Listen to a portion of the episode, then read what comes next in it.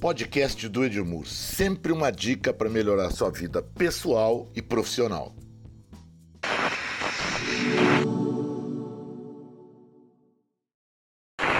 E aí, galera maluca pela equipe, maluca pelo cliente, a gente está aqui de volta no podcast do Edmur, hoje falando de um assunto que tira o sono de muita gente. Como é que eu acho gente boa para trabalhar na minha empresa? Eu acabei de sair de um evento, eu acho um espetáculo, Epicentro, feito pelo Ricardo Jordão Magalhães, e todo evento do Epicentro tem uma mentoria, começa às 10h30, só o Jordão faz esse tipo de coisa, porque ele é maluco, e como a gente é maluco, a gente faz isso também. 10h30 da noite, a gente senta no hotel e aparecem as pessoas que participaram do evento para conversar sobre assuntos que estão pegando na vida delas. Esse ano foi muito engraçado, porque é, tentou um monte de gente do meu lado. Graças a Deus tinha gente para sentar do meu lado, querendo saber coisas a meu respeito e coisas que eu pudesse ajudar. E o assunto era gente. Foi muito engraçado porque eu fiz uma palestra falando eu ponto vendo diferente e acabou que o que ficou para as pessoas que o assunto do qual eu falava era gente. Na verdade, eu falei muito de gente lá mesmo, e aí começou a saraivada de perguntas que as pessoas fazem. Né? Muito engraçado porque é, aí começa uma atrás da outra. Aí tinha uma menina de, de call center, começou a falar sobre, aí chegou um cara de imóveis, começou a falar sobre, aí chegou uma pessoa que trabalhava com engenharia, começou a falar, começou a falar sobre, o único assunto do qual as pessoas me perguntaram naquela noite de ontem, né? Eu estou ainda sob o efeito do, do, da noite não tão bem dormida, foi contratação. É impressionante como as pessoas têm dúvidas a respeito de contratação. Eu tenho uma máxima, eu falo que a segunda coisa mais difícil numa empresa é conseguir gente. A primeira coisa mais difícil numa empresa é conseguir gente boa. Isso é uma das coisas que mais fala a alma das pessoas.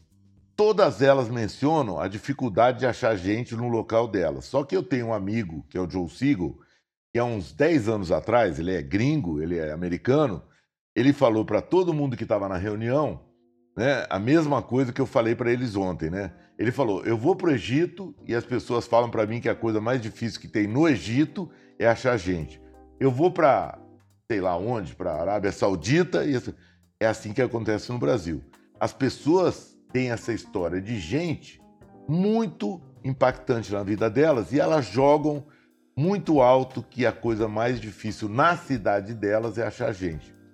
Estou aqui para dizer para vocês que não é só na cidade delas, não, é no mundo inteiro. Varejo nos Estados Unidos é uma coisa absolutamente ainda desprestigiada porque você tem que arranjar gente de alta competência para trabalhar sábado e domingo. Não é fácil. Quem é de varejo tem que saber que um dos problemas mais sérios é achar gente. Aí começou a conversa. Então, vamos lá, vamos conversar. Call center, eu trabalhei muito com call center, eu sei que a história de call center é muito.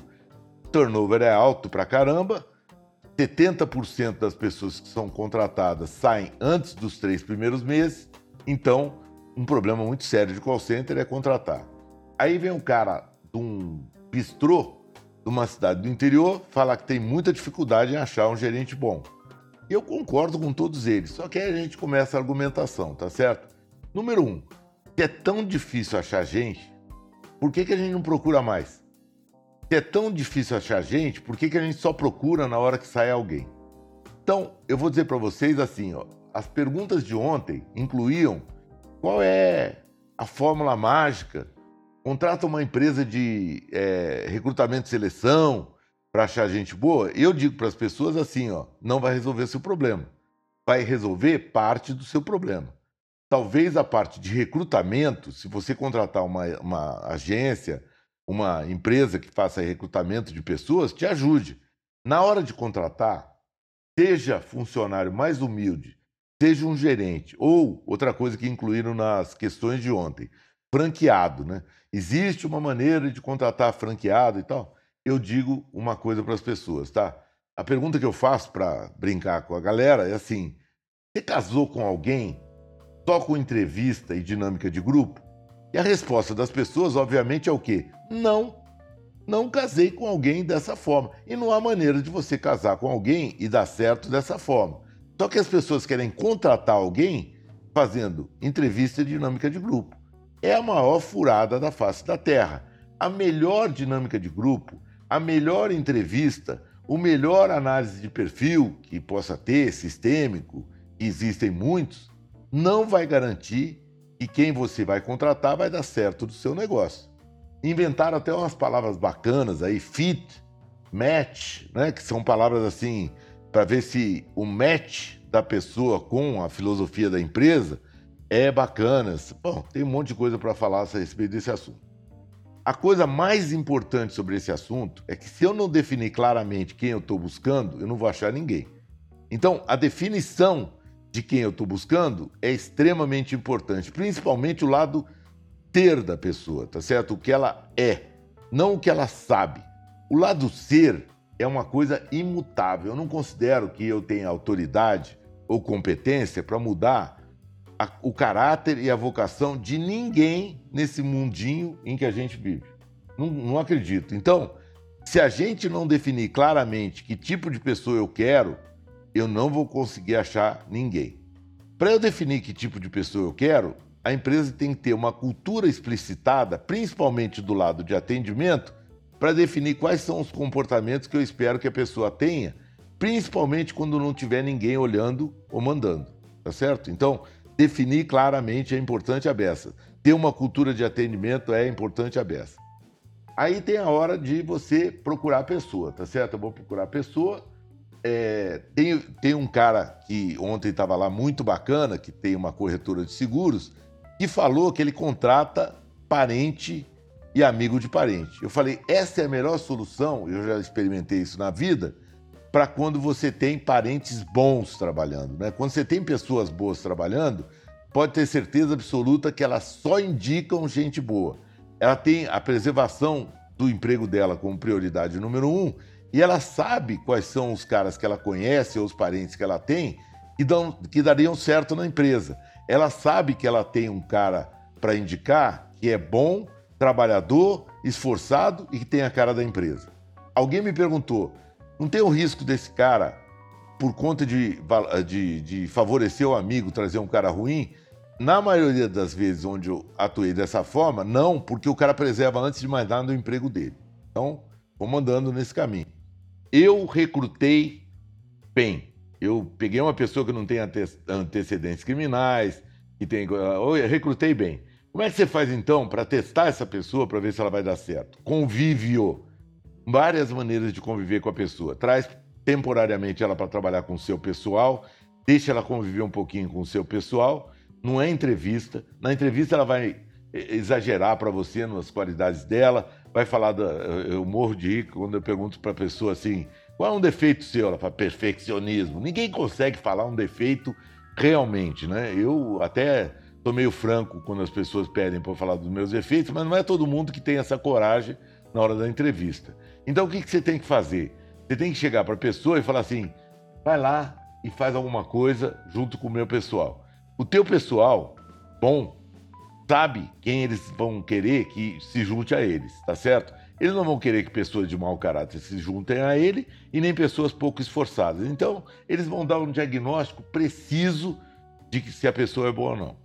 A melhor maneira de você contratar gente para ser boa e confirmar que elas são boas é ter uma espécie de treininho das funções da sua empresa. Promover internamente é maravilhoso quando o cara tem potencial. Quando o cara não tiver potencial, tem aquela história de você promover um vendedor maravilhoso e perder o vendedor maravilhoso e conquistar um gerente nada a ver, tá? Porque você promoveu a pessoa sem potencial. Como é que você faz para, então, promover internamente. Testa a pessoa na função antes de definitivamente eleger ela para a função. Então, folgou o gerente, o gerente está de folga, bota alguém para ser substituto do gerente. Faz rodízio para ver quem é o cara melhor para substituir o gerente. Se tiver um cara que aponte como sendo muito bom, na hora que o gerente saiu, quando você precisar de um novo gerente, bota esse cara para funcionar. Porque se você já conhece todos os defeitos dele, cara. O cara novo, normalmente, você esquece os defeitos, só olha as qualidades e se apaixona pelo cara. Não vai dar certo sem conviver. A convivência ideal, Marta Maria, minha santíssima esposa, tinha na loja dela venda de pássaro, né? Ela vendia pássaro e tinha sempre um assistente do lado do cara de pássaro.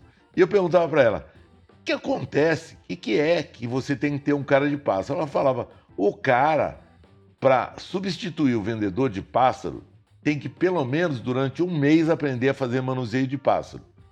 E aí leva pelo menos três meses para esse cara assumir a função. Se eu perder o vendedor de pássaro e não tiver ninguém para substituir ele, eu tô frita. Pronto, aprendi. Então hoje eu digo para as pessoas o seguinte: você tem 10 vendedores, tenha 12.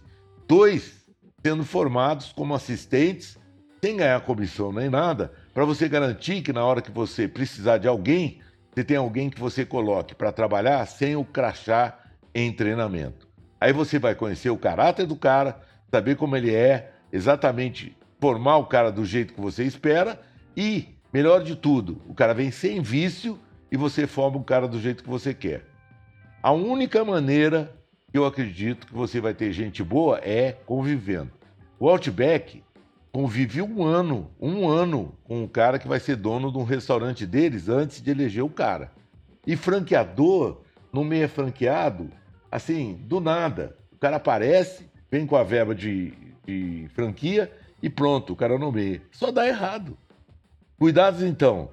Quando você for contratar, eleja, eleja as principais coisas que você espera do cara, principalmente no ser. No aprender, qualquer um aprende qualquer coisa, desde que tenha um mínimo de base e se tiver o caráter. Se tiver o caráter, você acaba ensinando um monte de coisa para a pessoa e vai formar um cara do teu jeito que é bacana beça.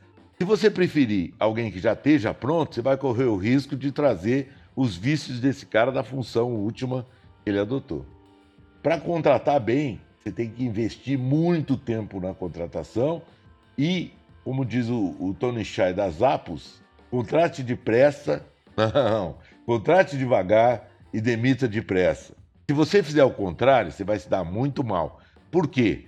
Contratar depressa vai trazer gente ruim e demitir devagar vai admitir que você fique no teu quadro de pessoas com gente que já não funciona mais. Ou às vezes até funciona, dá resultado, mas sem mau caráter e acaba minando toda a tua equipe.